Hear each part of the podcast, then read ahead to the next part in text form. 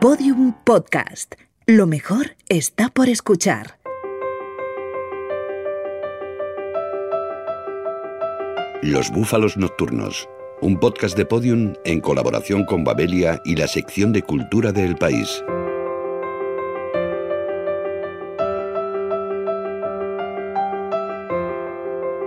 Soy Antonio J. Rodríguez y este mes acabo de publicar Candidato, publicado con eh, literatura Random House. Sí es una novela de ideas, pero también es una novela con bastante acción que narra las peripecias de un eh, candidato a las elecciones generales.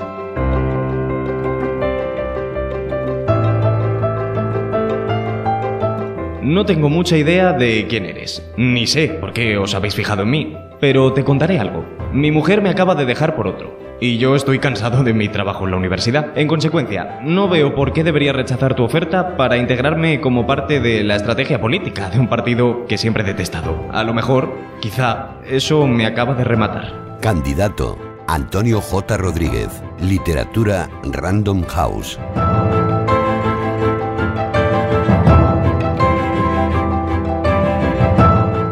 Hemos perdido la cuenta de los meses que llevamos en campaña electoral. Se diría que siempre estamos en ella. La novela que les traemos en esta ocasión es la lectura ideal para estos tiempos, un relato de ficción sobre la política, sus entresijos y servidumbres que nos hará entender mejor la realidad en la que vivimos. De alguna forma yo creo que uno de los objetivos del libro consistía en que el lector más o menos familiarizado o interesado con la política pudiese detectar ecos o reflejos de personajes que le puedan ser más o menos familiares, pero evidentemente es una historia de ficción y como tal el objetivo era construir un mundo en sí mismo y que los personajes tuvieran autonomía y coherencia por sí solos. Encabeza nuestra lista electoral Antonio J. Rodríguez y su novela Candidato. Le sigue como número 2 el grupo británico Pink Floyd, a quien se dedica una muestra retrospectiva en Madrid. En el número 3 se sitúan un buen puñado de mujeres compositoras de música clásica a las que haremos justicia de una vez por todas. Cierra nuestra candidatura la editorial Anagrama, que celebra su 50 aniversario. Voten, voten a los búfalos nocturnos, el cambio herbívoro con sello cultural.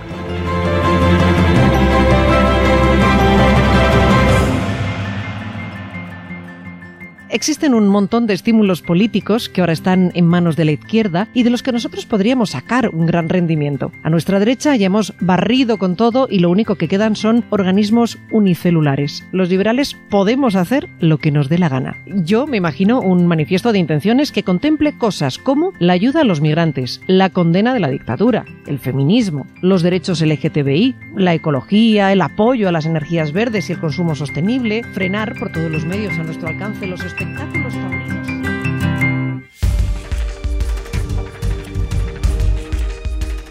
Vivimos unos tiempos tan complicados y sorprendentes que la política ha terminado convirtiéndose en un thriller. Esta es la teoría que sostiene Antonio J. Rodríguez y que plasma en Candidato, su nueva novela. Vivimos un momento político convulso, con muchos giros narrativos, tanto España como en el resto del mundo, ¿no? que a fin de cuentas también supone una gran inspiración para escribir un libro así. En los últimos años vivimos expuestos a toda una serie de giros argumentales que hacen o que han acabado convirtiendo la política en sí misma en, un, en una especie de thriller.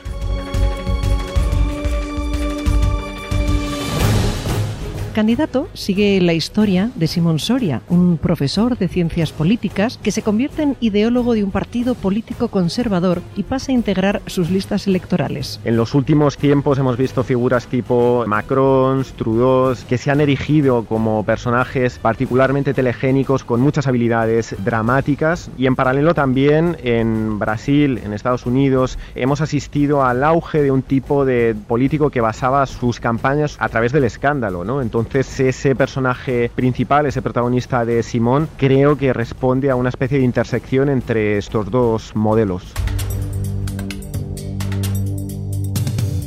Antonio J. Rodríguez comienza su relato con un juego de espejos. En el prólogo de Candidato, el autor alude a un personaje imaginario, un ideólogo político, Silván Salas, de quien se supone que ha escrito un libro biográfico. El tal Salas, polémico y fascinante, le ha prohibido la publicación de esa biografía y Rodríguez decide usar el material para construir esta novela. Me interesaba por distintas razones. Una es hacer eh, hincapié en la idea de que la ficción puede ser una manera de entender o de comprender la realidad, en ocasiones tan válida o más como la no ficción, y en paralelo también eh, me interesaba utilizar este texto como una forma de situar las coordenadas del libro de cara al lector. ¿no? Yo creo que es un libro que de alguna forma bebe de cierta tradición de la literatura contemporánea, pero al mismo tiempo también bebe mucho del periodismo o de la escritura de, de no ficción. Por tanto, Candidato es el retrato de un nuevo político basado en la biografía de otro que en realidad no existe. Ficción y no ficción se entremezclan en un retrato de la ambición política donde están muy presentes las traiciones, la vanidad, el deseo y la testosterona. Sobre todo, la testosterona. Creo que hay figuras a las que efectivamente le sobra, pero creo que paralelamente también estamos empezando a asistir a un tipo de figura política bastante curiosa, que son estos políticos hombres heterosexuales que se han empapado mucho y muy bien del debate sobre la igualdad y sobre el debate de género en los últimos años y también han utilizado estos códigos para introducirse dentro de la política y de alguna forma perpetuar esa dominación masculina que arrastrábamos.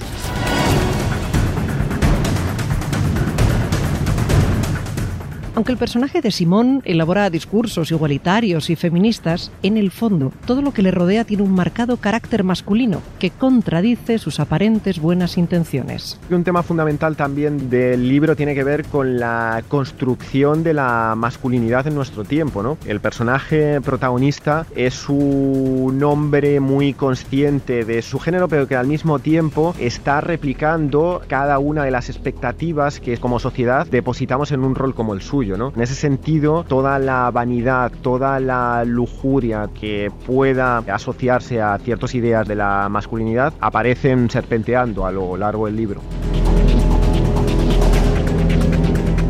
Simón Soria se presenta a las elecciones por un partido de ideología liberal, un concepto con poca tradición en España, pero que en los últimos años ha irrumpido con fuerza. Eso sí, nadie tiene muy claro qué significa exactamente. Es verdad que mientras en coordenadas anglosajonas el liberalismo se ha entendido como un sinónimo de la izquierda, del progresismo, en España se trata de un término que más o menos ha acabado siendo secuestrado o capitalizado por todo lo contrario, ¿no? A pesar de lo cual luego surgen situaciones particulares curiosas, ¿no? Es decir, hace apenas unos días The Economist decía que el candidato más liberal dentro de nuestras elecciones era Pedro Sánchez, de manera que de las múltiples acepciones surge parte de la tensión del libro.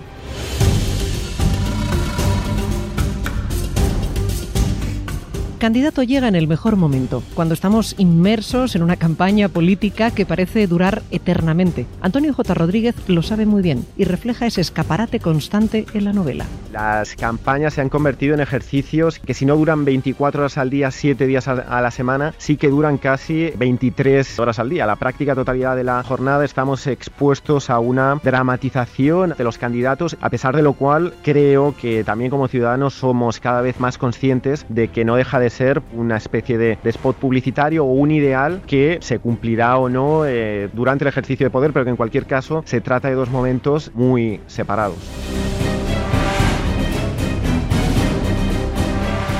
Antes de encarar la próxima campaña electoral, no estaría mal echarle un ojo a esta novela de Antonio J. Rodríguez. No les ayudará a escoger su voto, pero les aclarará algunos aspectos de la política nacional.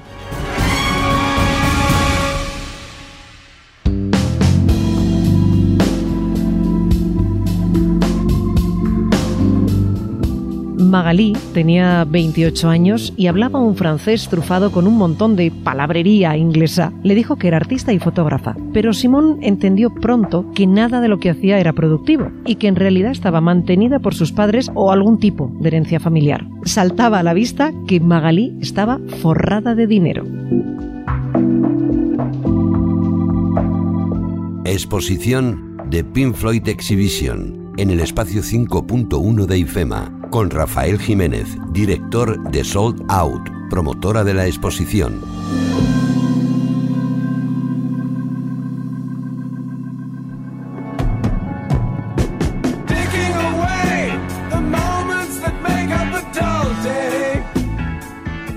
Pelucón, pantalones de pata de elefante, suéter de cuello de cisne, voy hecho un figurín psicodélico y setentón porque hoy visito la exposición que organizan sobre Pink Floyd en el IFEMA de Madrid. He estado hablando con Rafael Jiménez de la promotora que ha traído esta muestra y me dice que ya lleva unos años girando por Europa con un éxito brutal.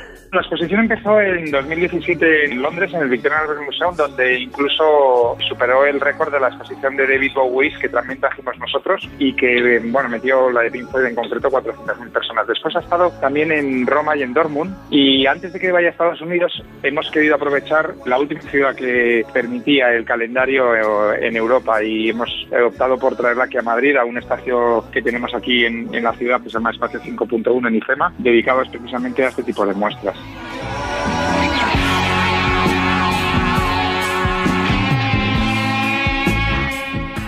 En Londres y otras ciudades, la expo llevaba un subtítulo que aquí se ha perdido, The Immortal Remains, o sea, sus restos mortales. Lo mismo me encuentro alguna momia dentro. Mira, por lo pronto una amable señorita me ofrece unos auriculares al entrar. Más que una retrospectiva de objetos y de elementos de memorabilia, es realmente un viaje por el universo del, artista, en este caso Pink Floyd. Porque en el inicio de la exposición recibes unos auriculares Sennheiser que son premium en lo que a sonidos se refiere y según te vas acercando a cada uno de los rincones de la exposición, se te ejecuta un audio que te explica con un sonido muy envolvente con la música lo que sucede en cada una de las, muestras.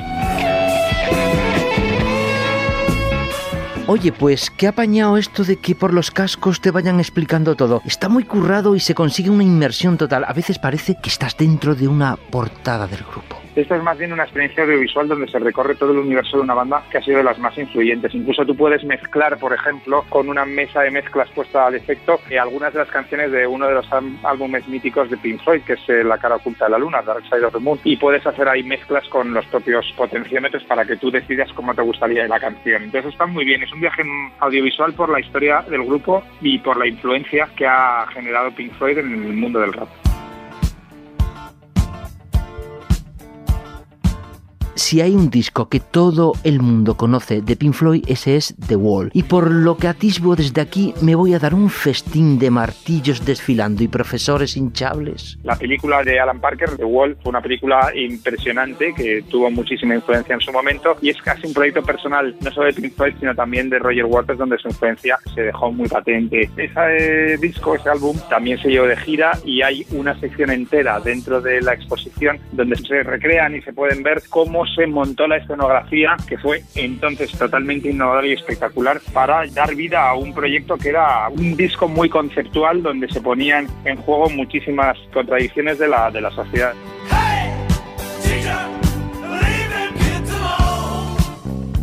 Por los cascos que me han dado, estoy escuchando a los miembros del grupo explicando detalles muy interesantes sobre su carrera, por lo que parece casi todos se han implicado mucho en la muestra y han aportado un montón de objetos. Trae objetos que han sido recopilados de diferentes fuentes, entre ellos los propios miembros del grupo. Entonces Nick Mason, el batería del grupo, es uno de los que más ha contribuido porque sí que era un coleccionista de objetos de la propia banda muy importantes. Y han procedido de diferentes fuentes, coleccionistas privados, fans, pero a pesar de que el grupo grupo no existe como tal ahora mismo, la exposición cuenta con la participación activa de la banda.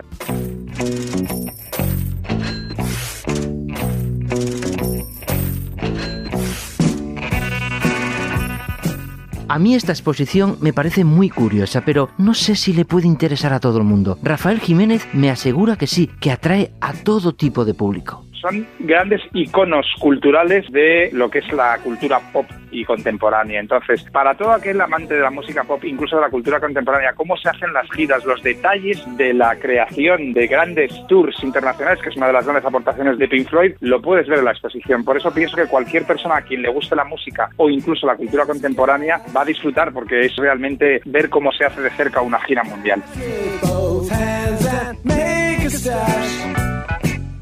Pues oye, ha estado muy bien. Además, esta exposición me ha dado una idea. Voy a proponer a esta gente montar una, pero una que nos llegue de verdad, una muestra de un grupo que nos sepamos las letras y que podamos corear, aunque cantemos mal y que podamos bailar las canciones meneando la cadera como un pato. Una exposición de Camela. Camela, The Exhibition. Cuando el amor.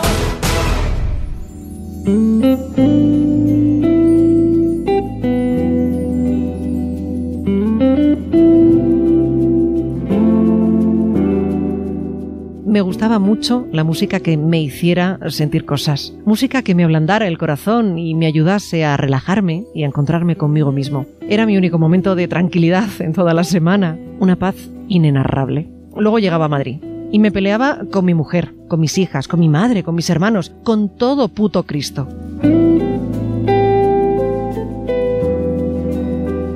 Cinco notas sobre mujeres compositoras en la música clásica, con Pablo L. Rodríguez. Thank you.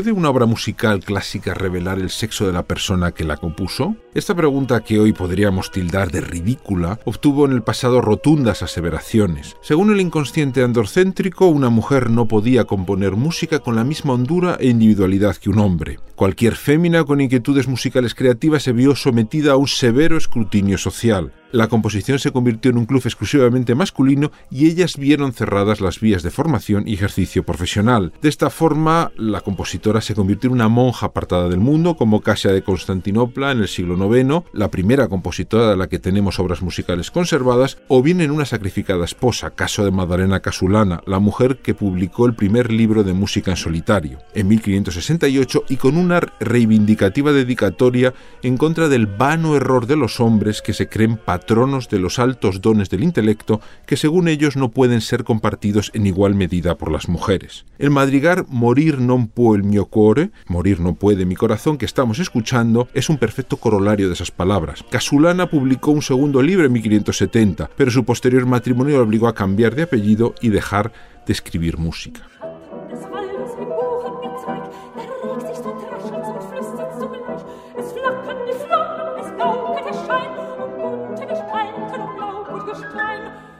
Desde el siglo XVI hasta el siglo XX encontramos numerosas historias similares de compositoras truncadas, mujeres talentosas que fueron sometidas por una sociedad machista. Es el caso de la alemana Johanna Kinkel. Estamos escuchando su lit Die Los Cíngaros, que publicó en 1838 con 28 años. Fue alabado por su originalidad en el entorno de Robert Schumann, pero poco después Kinkel abandonó a un marido maltratador junto a sus cuatro hijos y se casó con un revolucionario. Terminó afincada en Londres sin poder componer y sumida en la desesperación que le condujo al suicidio. Años más tarde encontramos el caso de Rebecca Clark, cuya sonata para viola y piano desconcertó en 1919 al jurado de un premio de composición, pues la calidad de la obra hizo impensable que pudiera haberla escrito una mujer, y de hecho se pensó que había sido firmada con seudónimo por un hombre. Clark siguió componiendo hasta 1944 en que se casó y optó por abandonar la creación musical.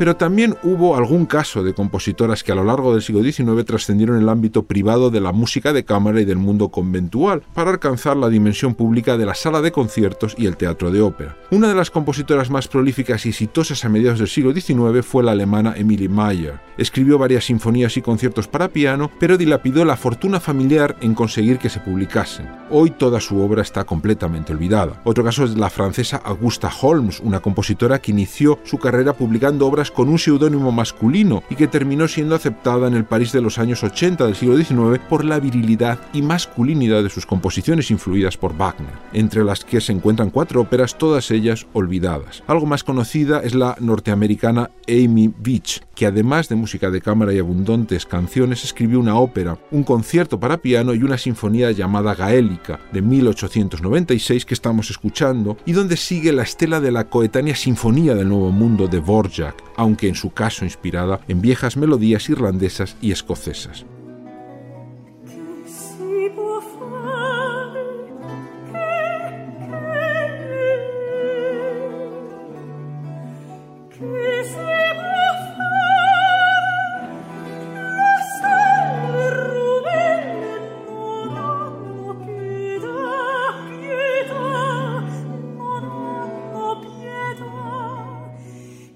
La editorial Acantilado acaba de publicar una cuidada traducción de la monografía de 2016 de Anna Weir titulada Armonías y suaves cantos, las mujeres olvidadas de la música clásica. En ella se repasa la vida y las principales composiciones de las ocho compositoras europeas quizá más relevantes de los últimos cuatro siglos. Weir se ha apoyado para escribir este libro en los estudios de la musicología feminista, un movimiento crítico y académico que surgió en los años 70 del siglo pasado para rescatar del olvido a las compositoras y sus obras y reivindicar su presencia en la programación de conciertos de música clásica. Una labor incesante pero también infructuosa hasta el momento, pues apenas ha conseguido alterar la programación habitual de clásica formada exclusivamente por composiciones de compositores masculinos. Obras como esta maravillosa cantata que estamos escuchando, ¿Qué si fare? ¿Qué se puede hacer? no necesitan defensa alguna. Fue escrita en 1664 por la veneciana Bárbara Strozzi, de quien en este 2019 celebraremos el 400 aniversario de su nacimiento.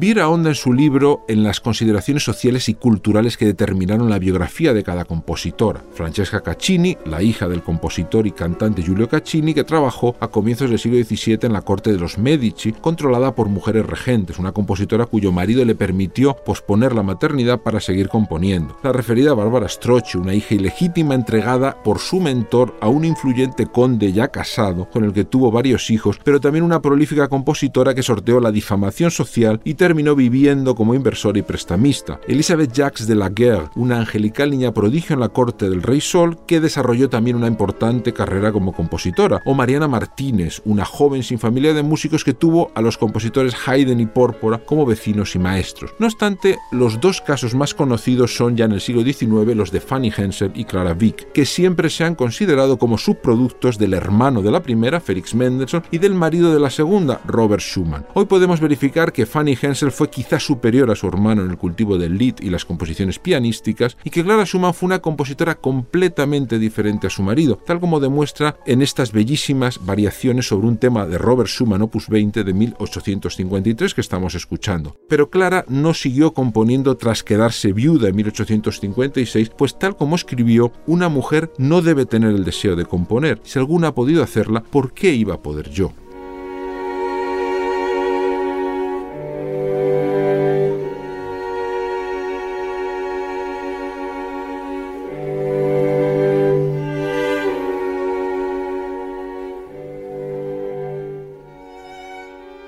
El libro de Beer se completa con dos retratos del siglo XX de la francesa Lily Boulanger, que falleció prematuramente a los 24 años en 1918, y de la anglo-irlandesa Elizabeth McConkie, una compositora de vanguardia que no renunció a la labor de esposa y madre ejemplar. Por el día preparaba conservas y cuidaba de su marido y sus hijos, y por la noche escribía música. De hecho, estábamos escuchando un fragmento de su cuarteto número 5, uno de sus maravillosos 13 cuartetos que siguen incomprensiblemente olvidados. Al terminar esta monografía de acantilado te quedas con ganas de más. Faltaría algún retrato de compositoras de otras latitudes como la checa Vietzlava Kapralova, la polaca Gracina Bacevich o la rusa Galina Ustvodskaya, cuyo centenario también se celebra en 2019. Y por supuesto también de alguna española como Rosa García Ascot. Vivimos en un mundo muy extraño donde alguien podría pasar por melómano bien informado sin haber escuchado una sola nota musical escrita por una mujer. Lo siento por ello, sinceramente, pues no saben lo que se pierde.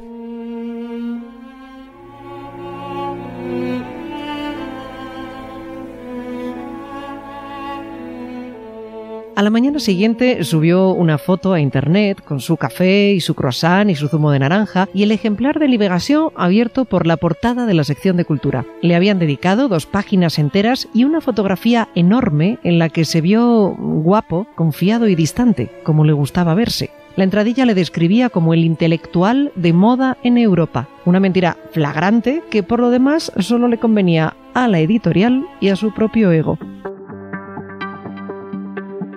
Bienvenido al espacio electoral de biblioterapia. Vota biblioterapia. Vota. Accediendo. Paciente Antonio Martínez Ron, periodista y divulgador científico. Accediendo al cuestionario. Recomiéndeme un autor. John Fante. Hábleme de él. Es un escritor americano que tiene unas novelas absolutamente maravillosas porque es un estilo bastante loco, diferente al resto de autores que lees habitualmente. ¿Qué libro le aficionó a la lectura? Los hijos del capitán Grant de Julio Verne. Me acuerdo que me lo regalaron para un cumpleaños, de hecho conservo el ejemplar con la fecha puesta. Yo tendría, me parece que era cuando cumplía nueve años o diez. Y me acuerdo que además era de estas ediciones que tenían una parte ilustrada y demás. Subraya los libros. Subrayo cuando estoy leyendo leyendo para documentarme sobre los libros que voy a escribir yo. Dobla las páginas. Soy un doblador compulsivo de esquinitas y tengo mi propio código, como los grandes dobladores de esquinitas, que quiere decir si la doblo poquito, si la doblo mucho me ha impresionado mucho. Cuénteme más sobre ese código. El código también señala hacia la zona del texto que me ha interesado más, si está en una página o en otra, hacia adentro o hacia afuera. ¿Cómo organiza su biblioteca? Por un lado tengo los libros de ficción pura, o sea, eso los organizo por géneros, y luego tengo los de ciencia los tengo organizados por tema. Fin del cuestionario. ¿Tiene usted algo que me gusta? Si me vota en las próximas elecciones le prometo un cargo, ministro de Ciencia y Tecnología o ministro portavoz, o las dos cosas. Vota biblioterapia.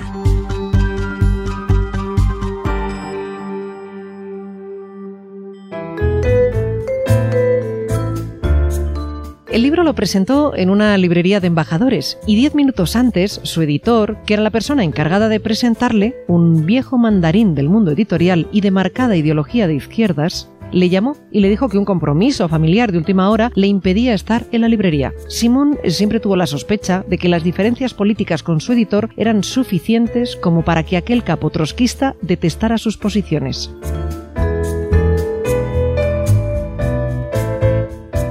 50 años de la editorial Anagrama, con Silvia Sesé, directora editorial.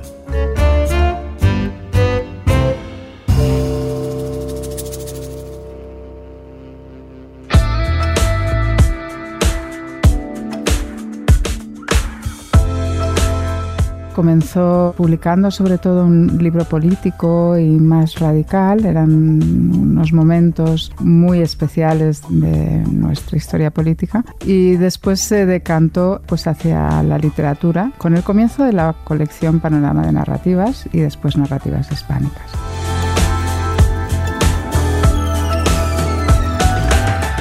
Hoy tiene colecciones vivas como Panorama de Narrativas, Narrativas Hispánicas, Argumentos, que es la colección de ensayos. Hemos recuperado los cuadernos Anagrama, que también quieren eh, recuperar esa discusión, esa conversación pública sobre temas que nos atañen a todos. Tenemos una colección de libros de contraseñas ilustradas, eh, de libros de humor y crítica en ilustración. Una muy viva colección de biografías y memorias con una muy vital colección de bolsillo compactos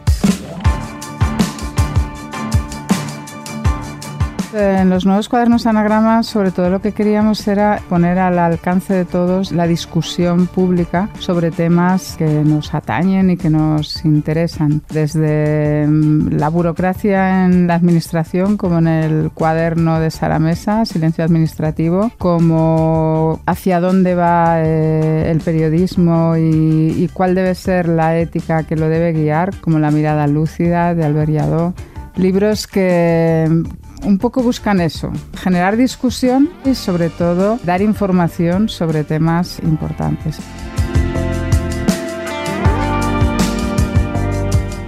Hemos puesto en marcha una colección en compactos que recoge, no todos, pero algunos títulos emblemáticos de la editorial, porque también supusieron y, todavía mantienen ese carácter de innovación y de radicalidad, convencieron a, a, muchos lectores también. Son 50 títulos, podrían ser más. Además no incluye pues a los autores vivos en lengua española, porque pensábamos que tienen un lugar ya presente, muy presente en el catálogo y era imposible darle lugar a todos.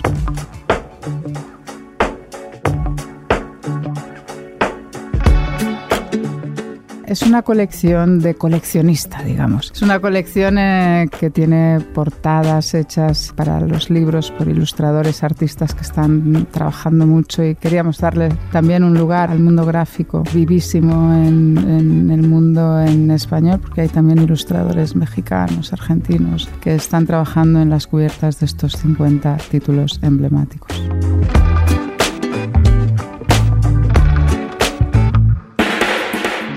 También una parte de la selección está hecha por los libreros. Queríamos que fuese en realidad una colección un poco del anagrama de todos. Desde el equipo editorial de Anagrama, que hemos crecido todos. Con Anagrama todos nos sentimos un poco hijos de, Anagrama y, queríamos que esa multipropiedad, digamos, estuviese representada también por los libreros.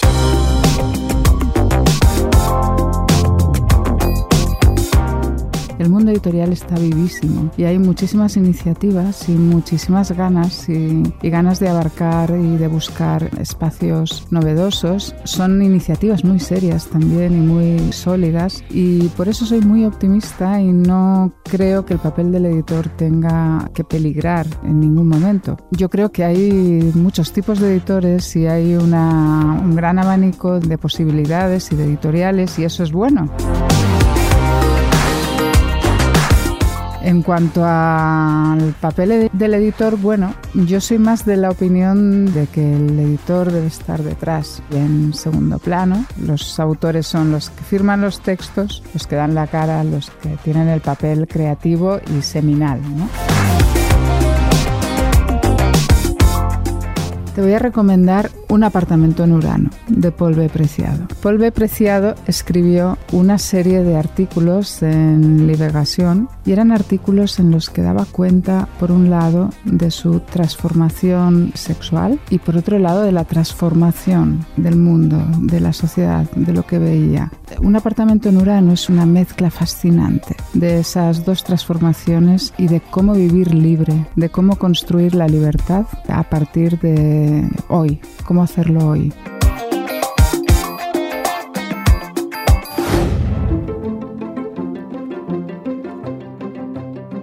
Cuando se celebren las próximas elecciones, contaremos con un periodo de 1.500 días sin contiendas electorales. Todo el país, excepto tres comunidades autónomas, tendrán 1.500 días de tranquilidad, sin golpes en el pecho, grandes declaraciones, frases hirientes y puñaladas por la espalda. Se nos abre un periodo de relativa tranquilidad. Seguro que sabremos aprovecharlo.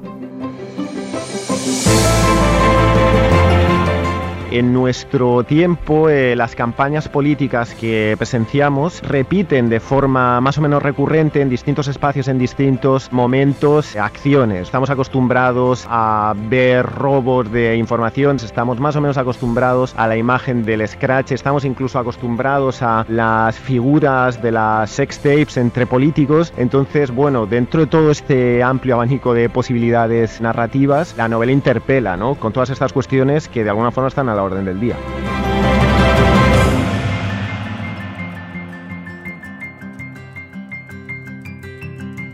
Simón había establecido unas normas fundamentales para los últimos días de campaña. Nada de cambiar el discurso en función de lo que digan las encuestas. Nada de actuar estratégicamente. Nada de parecer políticos. Nada de dejarse influir. Seamos auténticos. Esos días, el placer culpable de Simón era quebrantar las mismas normas que él había fijado y buscarse a sí mismo en Internet por la noche, justo antes de irse a dormir. Le encantaba ver cómo usuarios anónimos le calumniaban. Todos los episodios y contenidos adicionales en losbúfalosnocturnos.com. Síguenos en Twitter, arroba búfalo nocturno.